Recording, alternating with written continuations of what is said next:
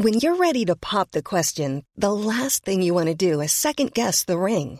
At Bluenile.com, you can design a one-of-a-kind ring with the ease and convenience of shopping online. Choose your diamond and setting. When you find the one, you'll get it delivered right to your door. Go to Bluenile.com and use promo code LISTEN to get $50 off your purchase of $500 or more. That's code LISTEN at Bluenile.com for $50 off your purchase.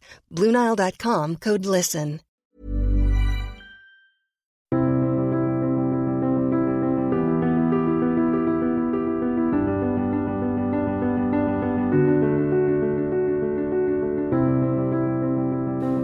Merci pour votre fidélité au podcast Conflit.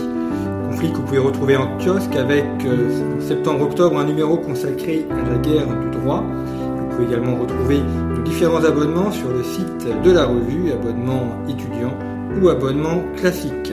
Et puis vous pourrez retrouver d'autres euh, émissions de conflit dans nos podcasts, une série, une série de podcasts, différentes émissions consacrées à des thèmes sur des pays, sur des thèmes historiques également, et puis une série de podcasts consacrés aux nouveaux programmes de première. Des podcasts sur les nouveaux programmes de terminale sont en cours d'enregistrement.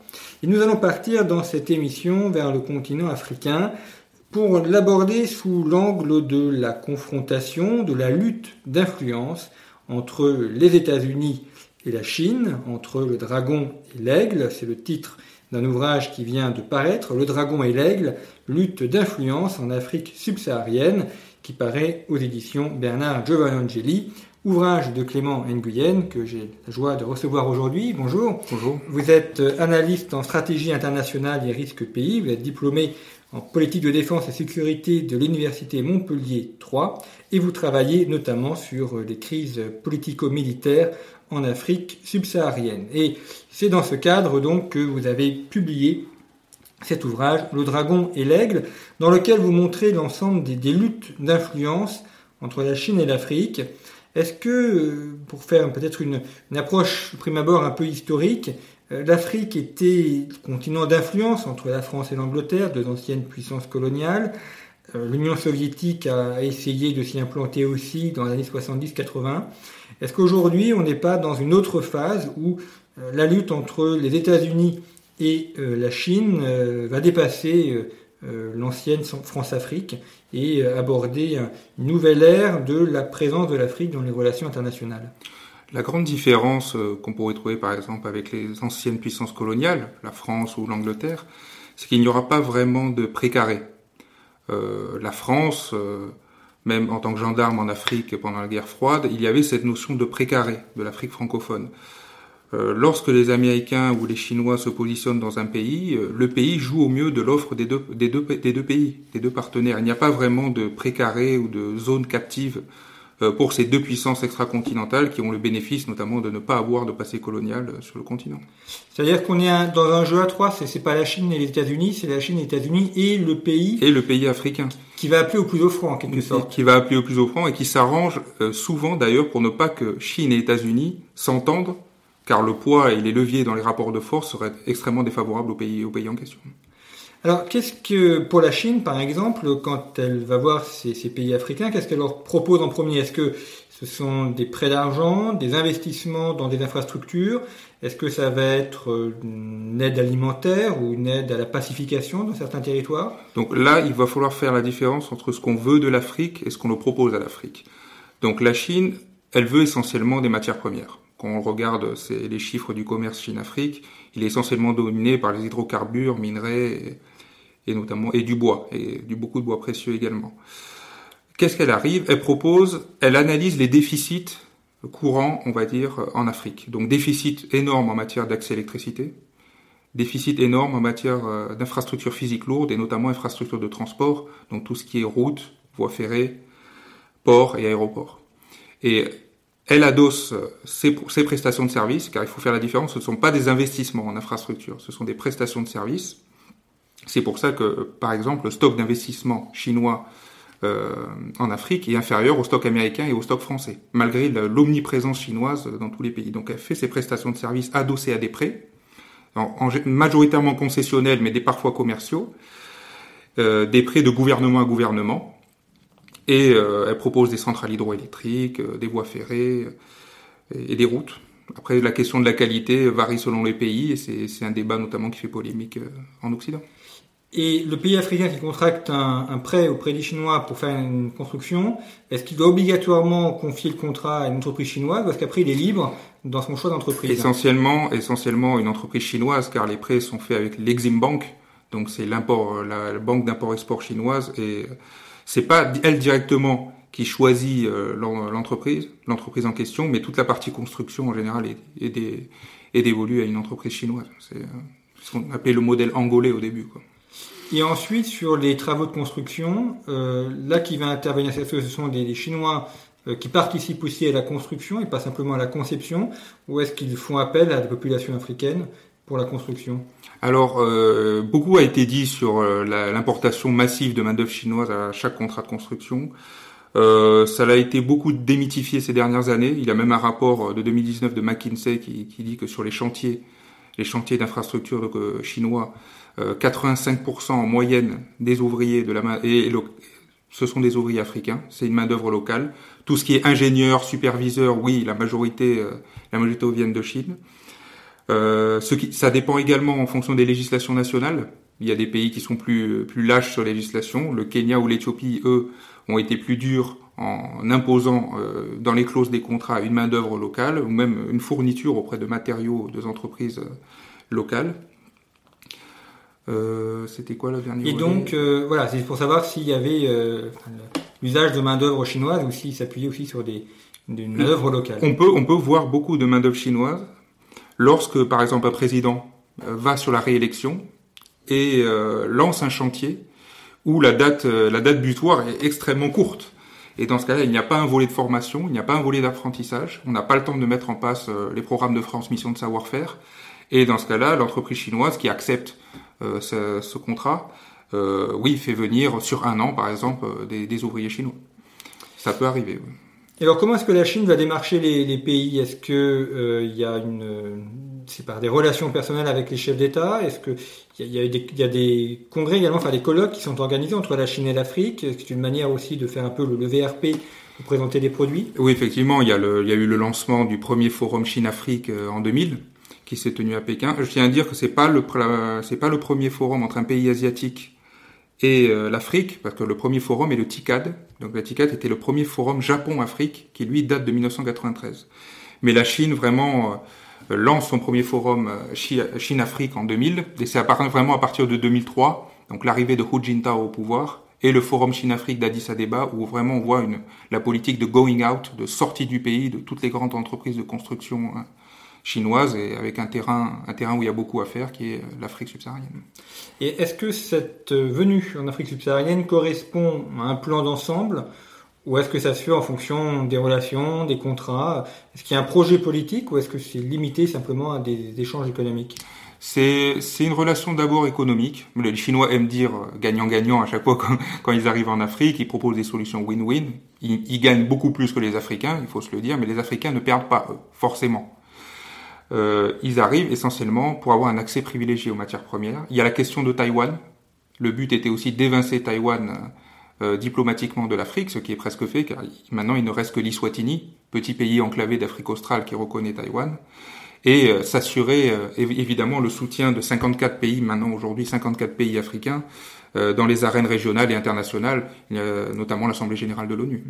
Oui, parce que ce que vous expliquez aussi, c'est que euh, cette, euh, cette action économique va permettre d'acheter la voix des pays. D'acheter de l'influence. D'acheter de l'influence qui ensuite, effectivement, vont soutenir la Chine dans les différents centres ou forums internationaux. On a, ce, on, a ce même, on a ce même exemple, par exemple, en Europe, où on voit que la Grèce ou la Hongrie s'abstiennent des fois sur des résolutions sur la mer de Chine méridionale ou les droits de l'homme en Chine c'est la présence économique chinoise qui permet d'actionner un levier. Est-ce que les Chinois ont une prédominance dans l'investissement? C'est plutôt les ports, les aéroports, les routes? Ou est-ce qu'ils font euh, Dans leur répartition de stock, euh, majoritairement infrastructure de transport pour un tiers. Ensuite, on a les projets d'électrification et d'énergie. Donc, euh, au sein de ces projets d'électrification, on a une, extraordinaire majorité de l'hydroélectricité. Donc, euh, dans les projets énergie-électrification, euh, l'hydroélectricité compte pour 48% environ viennent ensuite les, gazoducs, tout ce qui est centrale thermique au gaz, puis après charbon et les, les renouvelables intermittents qui arrivent en queue de peloton. Ensuite, nous avons le secteur minier, évidemment, avec une forte présence dans la Copper Belt en Zambie, en RDC, dans les hauteurs des pays de la Mano, donc l'union des pays de la Mano, c'est Guinée, Sierra Leone et Libéria. Là, essentiellement, c'est dans le fer et la bauxite. Et on a des investissements également en Afrique du Sud, même si les compagnies occidentales euh, anglo-saxonnes sont encore majoritairement euh, présentes en Afrique du Sud. On a aussi la présence des Chinois dans l'or ou dans le cuivre en Érythrée. Alors, il y, a, il y, a, un phénomène géopolitique qu'on constate assez souvent dans l'histoire, c'est que euh, la, la, puissance économique ou l'hégémonie économique dérive ensuite sur l'hégémonie ou l'intervention militaire.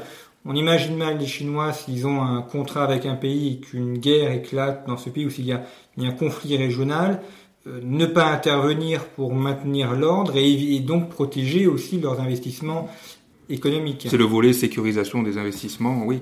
Et c'est euh, le traumatisme libyen aussi qui a déclenché ça. Euh, en février 2011, la France, avec ses partenaires britanniques et américains, lance l'opération Armatan, donc protection des civils, des civils de, de Benghazi mais transforme cette opération en opération de changement de régime. Et 35 000 ressortissants chinois sont sur le terrain. Et ils ont dû être évacués en catastrophe par des avions civils, pas par, des avions de l'armée populaire de libération. Et la Chine euh, a compris qu'elle doit assurer un volet politique à sa présence euh, qui était uniquement économique, voire ce, que les Africains dénonçaient comme une présence euh, désintéressée, alors qu'elle doit s'intéresser plus au, risque pays et au volet politique. Et c'est aussi ce, aussi en, partie pourquoi la Chine elle-même a construit une base, une base militaire à Djibouti, à côté de celles américaines, françaises, japonaises, allemandes. Enfin, tout le monde est présent à Djibouti, donc pourquoi, pourquoi pas elle? Plus les missions anti-piraterie dans la Corne de l'Afrique. Donc Djibouti sert, la base militaire chinoise à Djibouti sert à, sert plusieurs missions. l'évacuation des ressortissants, le recyclage des casques bleus chinois qui sont présents de plus en plus dans les opérations de maintien de la paix en Afrique. Donc je pense notamment au Sud-Soudan et au Mali. Et euh, évidemment, là, le volet, on va dire, plus global, euh, Djibouti est, est, un point d'attache sur la, la, ceinture maritime des nouvelles, du projet des nouvelles routes de la soie. Est-ce qu'ils sont plutôt présents dans le monde, anglo dans le monde anglophone ou est-ce qu'on a également dans le monde francophone la présence euh, de la Chine et de ses investissements? Ah, les Chinois sont présents partout sont présents majoritairement sur un volet politique en Afrique de l'Est.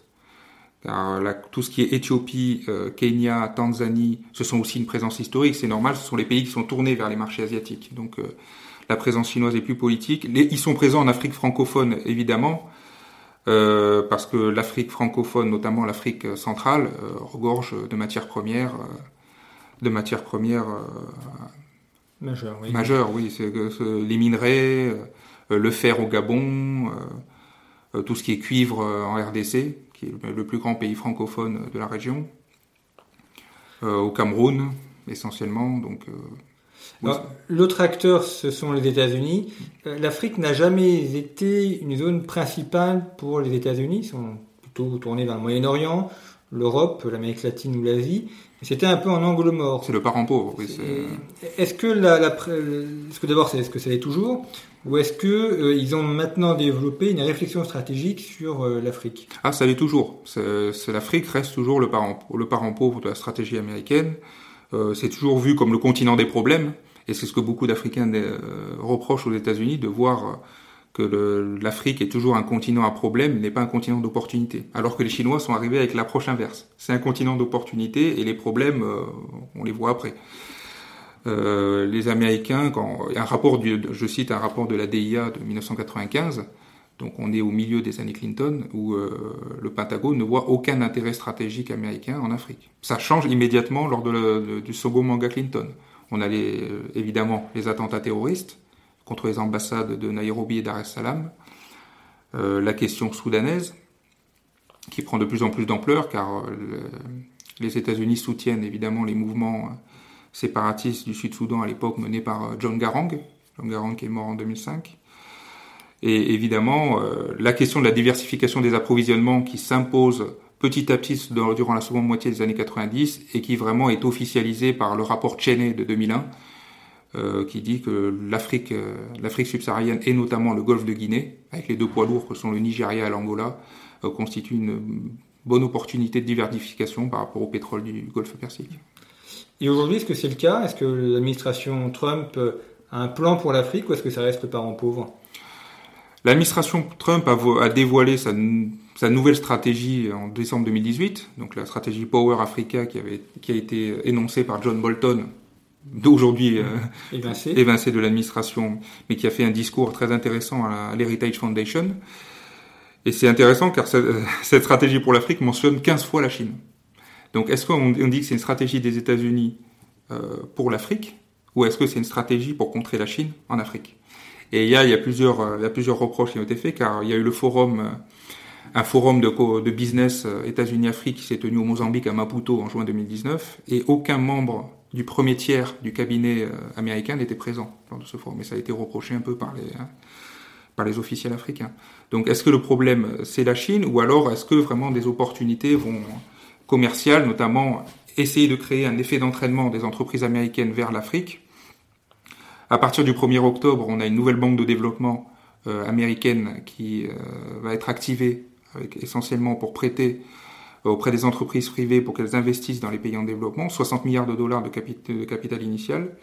on voit très bien que c'est pour essayer de concurrencer un peu l'approche euh, gouvernement à gouvernement euh, chinoise, notamment dans, dans les prêts. Et tout le discours de la dénonciation des prêts chinois euh, aboutit à cela.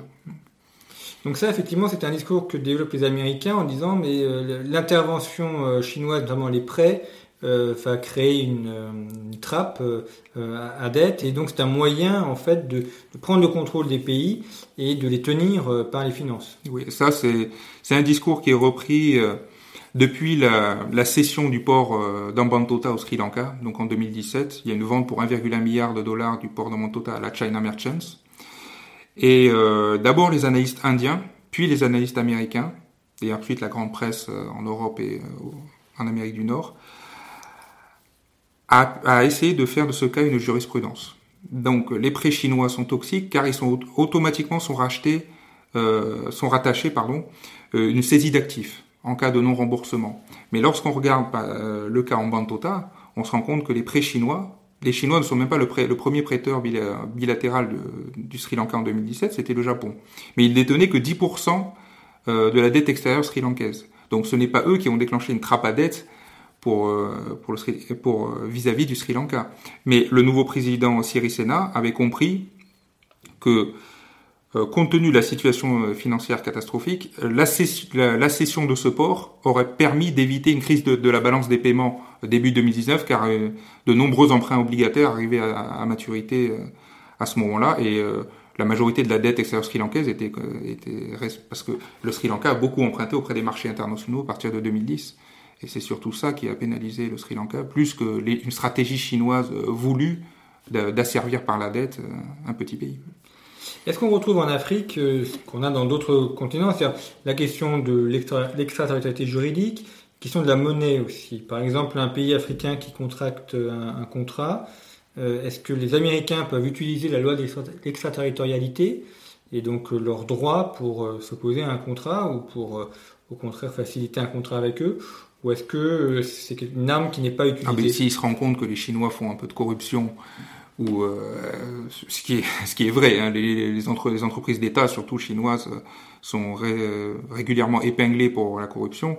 Euh, oui, les, les, les, Américains essayent, essayent de coincer toutes les entreprises, toutes les entreprises qui sont. Il y a, il y a eu un cas notamment au, Nigeria pour la construction d'un terminal GNL, je crois, dans le Delta, où plusieurs entreprises s'étaient fait s'étaient fait épingler. Et je crois que je crois que même Total s'était fait s'était fait épingler euh, au Nigeria. Donc oui, les Américains utilisent l'extraterritorialité de façon comme sur tous les autres théâtres en Afrique, euh, évidemment. Et ces transactions, donc là, si on prend le dollar, est-ce que les transactions se font en dollars ou en d'autres monnaies Parce que le dollar est aussi utilisé comme une arme? Euh, le dollar est aussi utilisé comme une arme, mais les Chinois ont tendance également à, à vouloir yuaniser certains, certains échanges commerciaux avec certains pays. Ils essayent, ils essayent avec le Nigeria notamment. Le Nigeria qui est le grand poids lourd euh, démographique, euh, important partenaire commercial, et il y a une, un peu une volonté chinoise d'essayer de humaniser les échanges bilatéraux avec avec le Nigeria. Et mais ça se fera toujours à petits pas. Les Chinois ne feront jamais une grosse une grosse opération pour justement pour pas trop attirer le faux de projecteur et sachant que les Américains ont une meilleure stratégie de communication, notamment en Afrique, les Chinois peinent à se défendre lorsqu'ils sont accusés en Afrique, que ce soit de d'asservir par la dette ou de, de, de, s'accaparer les terres. La question de tout ce qui est land grabbing en Afrique, d'acheter des terres. Les Chinois peinent à se défendre, même s'ils ne sont pas les premiers acquéreurs de terres en Afrique. Alors ça justement, euh, venons-y euh, à l'achat de terres, parce que c'est un élément qu'on leur reproche souvent en disant donc qu'ils spolient euh, les paysans africains, qu'ils achètent des terres pour produire de la nourriture qui sert après, enfin qui sert pour les Chinois.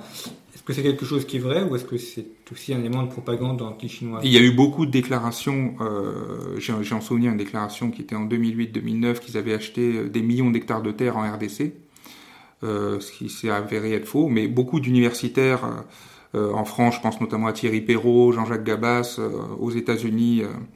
Euh, Deborah Brautingham qui, qui, a écrit un, un, très bon livre qui s'appelle Will Africa Feed China et euh, beaucoup de beaucoup d'infos ont été démystifiées sur ce sujet. Aujourd'hui, la Chine euh, détient autour de 250 000 hectares de terre, ce qui est déjà pas mal de terre en Afrique, mais à 40 à 45% localisés au Cameroun sur deux plantations d'EVA, donc caoutchouc.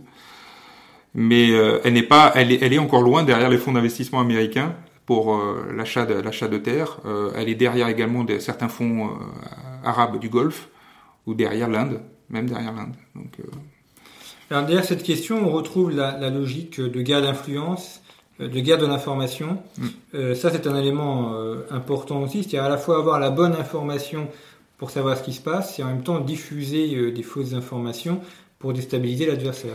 Par exemple, on, va prendre un exemple sur euh, un exemple que je n'ai pas mentionné dans le livre, mais qui est, très parlant. C'est l'exemple de Escom. Donc Escom, c'est la compagnie nationale d'électricité sud-africaine. Euh, Escom est une, entreprise qui va très mal. Elle est très endettée. Et en 2018, en décembre 2018, euh, un site d'information a relayé euh, que la Chine avait prêté énorme, l'Exim chinoise avait prêté énormément à Escom et, s'apprêter à s'emparer de la, de la plupart des centrales thermiques au charbon du pays. Or, lorsqu'on regarde bien, et même l'AFP, l'AFP qui a fait du fact-checking, on va dire, sur ce dossier, on remarque bien que ça a eu un effet quand même sur l'opinion publique euh, sud-africaine. Mais euh, Bank n'a chinoise n'a jamais prêté à Escom. Or, c'était la China Development Bank qui avait prêté une somme euh, 2,5 milliards de dollars pour la construction unique d'une centrale euh, dans, dans, la province du KwaZulu-Natal, donc une province à l'est de l'Afrique du Sud. Donc là aussi, justement, il faut regarder est-ce que c'est la bonne entité? Et par exemple, le compte Twitter, c'était un faux compte Twitter qui avait annoncé euh, cette, euh, cette saisie des centrales par la, la, China Exim Bank, un faux compte Twitter qui mettait Exim Bank of China, mais qui avait le logo de l'Exim Bank du Bangladesh. Donc là, c'était c'était très intéressant de voir de voir justement cette désinformation et qui, qui, a marché quelque temps, mais qui, euh, qui, a été quand même. Euh, et on retrouve là un schéma assez classique de, de lutte d'influence, de, de guerre de l'information. Euh, Est-ce que c'est quelque chose qui est pratiqué par les Américains pour déstabiliser un concurrent chinois ou un adversaire économique? Ben, Essayer de susciter un sentiment anti-chinois évidemment dans la population et de faire de la Chine un sujet électoral. Et le cas zambien est très intéressant. Le cas, euh, il y a toujours eu des candidats euh, qui, ont, qui ont mené des campagnes sur une plateforme anti-chinoise en Zambie. Le plus célèbre est Michael Sata, donc euh, en 2006 et en 2011.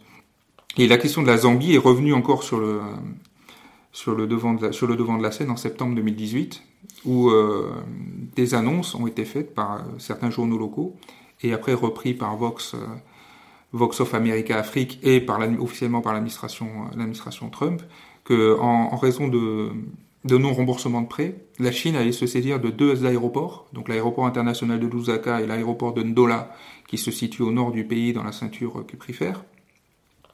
Euh, la ZESCO, la compagnie nationale d'électricité, et ZNBC, donc la radio-télévision euh, nationale. Or, le gouvernement d'Edgar Lungu a démenti, mais euh, a, très mal géré sa communication, car lui-même euh, le ministère des Finances zambien est très opaque, on va dire, dans, dans, ces données qu'il présente, au public.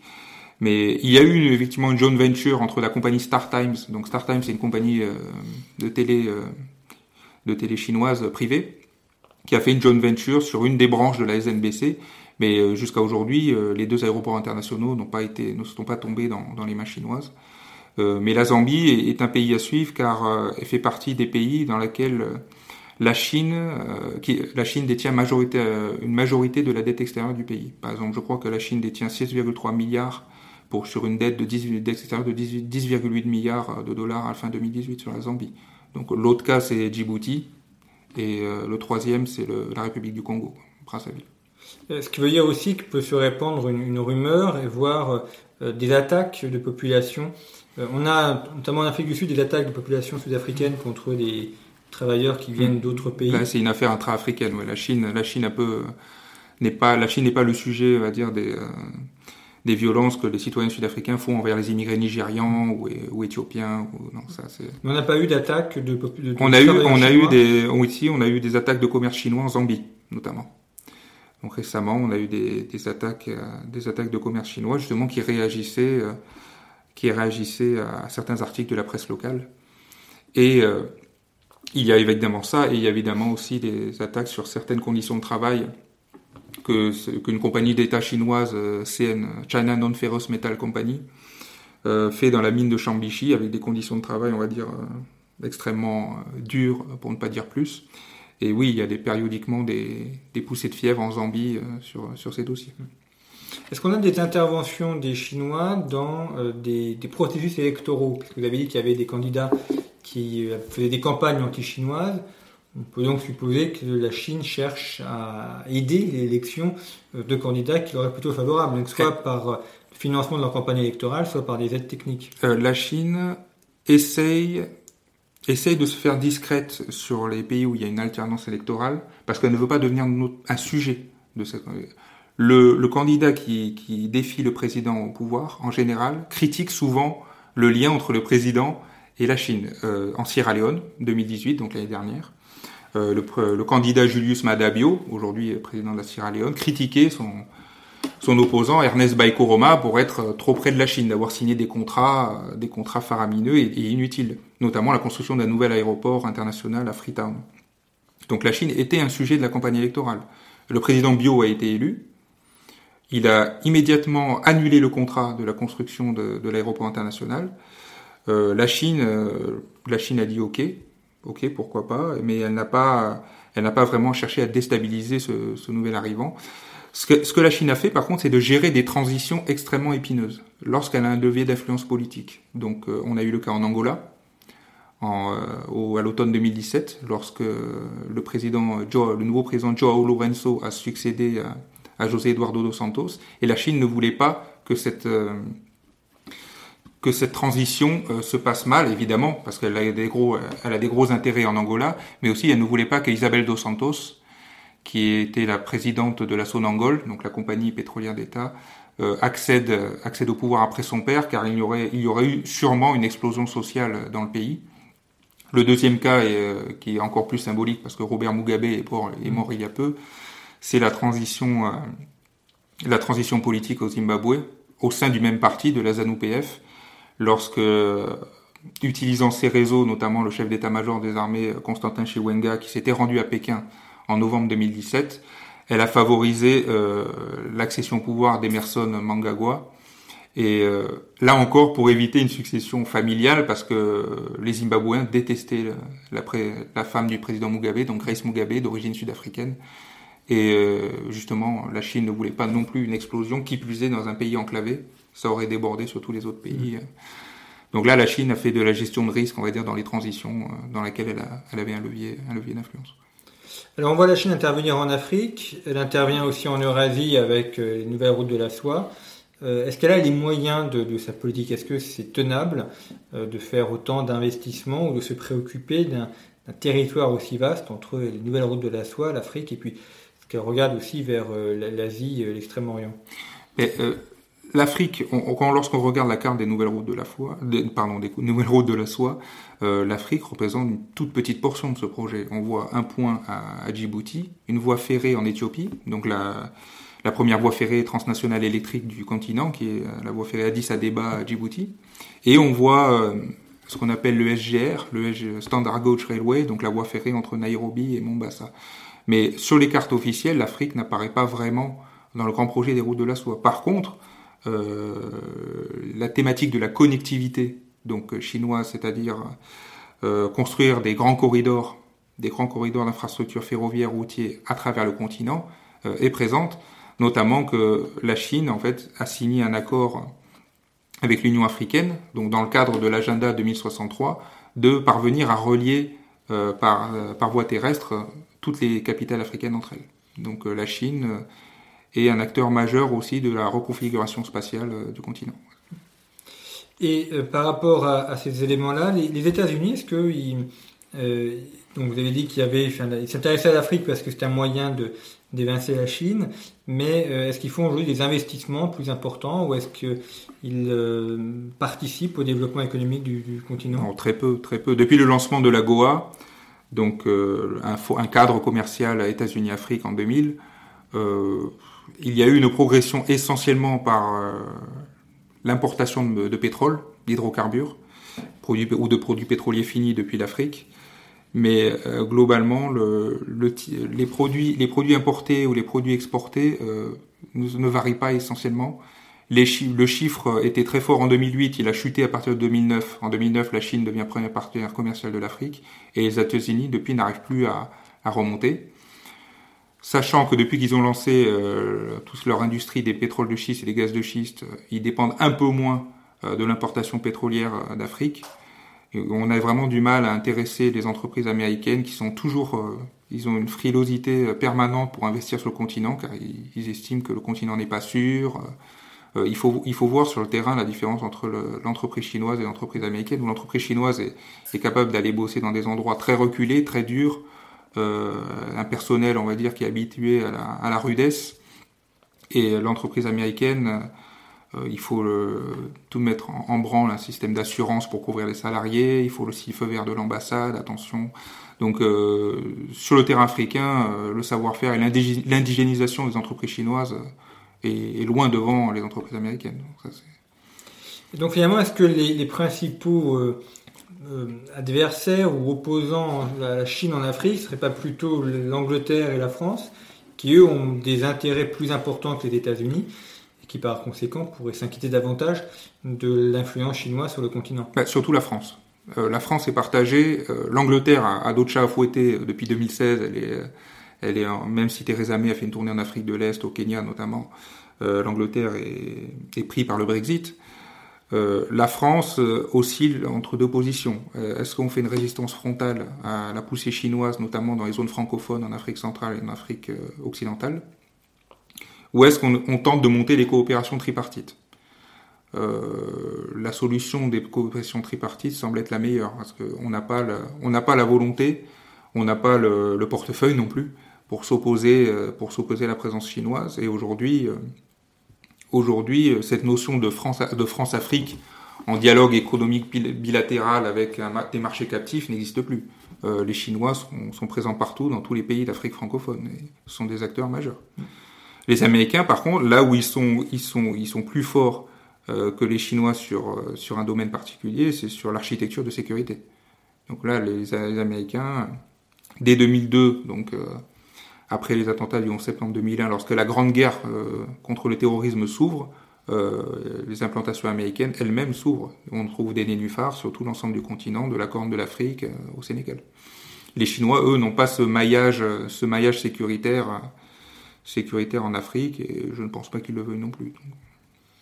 Alors, dans la classe de l'Afrique, vous inclut notamment Madagascar. Est-ce qu'on a aussi la présence de, de, Chinois à Madagascar ou d'investissements sur l'île? Oui, il y a, de... la, question, la question socio-environnementale a été très forte à Madagascar, euh, notamment lors de la signature d'un contrat sur les mines de Soalala. Donc c'est des mines à l'ouest, à l'ouest du pays, euh, où la compagnie chinoise Wisco a, a, fait, a fait beaucoup de dégâts environnementaux et de dégâts et euh, on va dire de de destruction de, destruction, destruction de l'espace de l'espace malgache et euh, on va dire vis-à-vis de les populations malgaches c'est très mal comporté. Euh, ils sont présents sur le secteur de la pêche aussi. En 2008, euh, une entreprise chinoise a racheté la Soma Pêche, donc une, une importante entreprise de pêche à la crevette malgache. Ils ont investi dans le dans l'électrification. ils ont construit également une centrale, une centrale électrique à Madagascar. Euh, les Indiens aussi sont présents, mais, euh, mais c'est vrai que la présence chinoise est, perçue assez négativement à Madagascar euh, par le manque de responsabilité sociale qu'elle qui l'a accompagnée. Alors pour terminer, Clément Nguyen, peut-être faisons un petit peu de, prospective, c'est toujours un peu délicat, mais à, à l'échelle d'une dizaine d'années, comment est-ce que vous voyez la, présence chinoise? Peut supposer que ça va continuer à s'amplifier? Est-ce que euh, vont intervenir dans le domaine militaire, enfin, de la sécurisation et politique? Euh, est-ce que d'ailleurs ils ont publiquement annoncé leurs intentions ou pas? Euh, La demande de plus de politique et de plus de, sécurité est venue paradoxalement des Africains. C'était en 2015, juste avant le, forum Chine-Afrique de, de, Johannesburg. Les Africains ont demandé à ce que les Chinois s'impliquent plus dans les volets sécurité et bonne gouvernance, alors que les Chinois étaient toujours réticents avec ce qu'on a appelé le consensus de Pékin, c'était un refus de s'impliquer vraiment dans les affaires, affaires internes, d'un pays souverain. Euh, là, l'Union, euh, africaine a demandé aux Chinois d'avoir une vision plus politique de ses rapports avec le continent. Euh, paradoxalement, depuis un an, euh, les prêts, euh, à destination des pays d'Afrique subsaharienne ont ralenti. Les chiffres, lorsqu'on regarde les chiffres d'affaires des entreprises, grandes entreprises d'État chinoises dans le secteur des infrastructures, là aussi le chiffre d'affaires a un peu baissé. Et on voit de plus en plus des pays africains, au moment souvent au moment d'une alternance, euh, politique, euh, annuler des contrats avec la Chine pour mieux les renégocier à leur faveur. Donc on va voir, je pense, à l'avenir, euh, des pays africains qui sauront mieux manœuvrer la Chine, qui ont compris qu'il ne faut pas non plus se, laisser écraser par par un point économique, manœuvrer entre les acteurs, dire à la Chine que si la Chine ne fait pas plus d'efforts sur la responsabilité sociale de ces entreprises, euh, sur le transfert technologique, sur la transmission de savoir-faire, tout ce qui est formation, euh, eh ben, il y aura l'Indien dans l'antichambre, il y aura l'Américain, il y aura le Français qui peut ou l'Allemand qui peut qui peut accomplir ce travail. Mais la Chine euh, reste quand même l'acteur, on va dire, le plus en avance sur ce dossier parce qu'elle elle a, fait des choses qu'aucun autre pays n'aurait pu faire en Afrique. Et lorsqu'on fait des sondages on va dire, à l'échelle globale des pays d'Afrique subsaharienne, euh, la présence chinoise est encore vue euh, assez positivement. Bien, merci beaucoup Clément Nguyen d'avoir évoqué avec nous euh, Le Dragon et l'Aigle, donc les luttes d'influence en Afrique subsaharienne, votre ouvrage paru aux éditions Bernard Giovannangeli. Pour nos auditeurs qui voudraient poursuivre cette réflexion, je mentionne de nos hors-séries qu'on peut encore trouver sur le site de Conflit euh, donc l'Atlas de la Chine, et puis euh, le numéro actuellement en kiosque donc consacré à la guerre du droit, où on retrouve des questions que nous avons abordées dans cette émission, et puis d'autres émissions sur notre site euh, consacré donc aux États-Unis, à la Chine et à l'Afrique. Merci pour votre fidélité et à bientôt.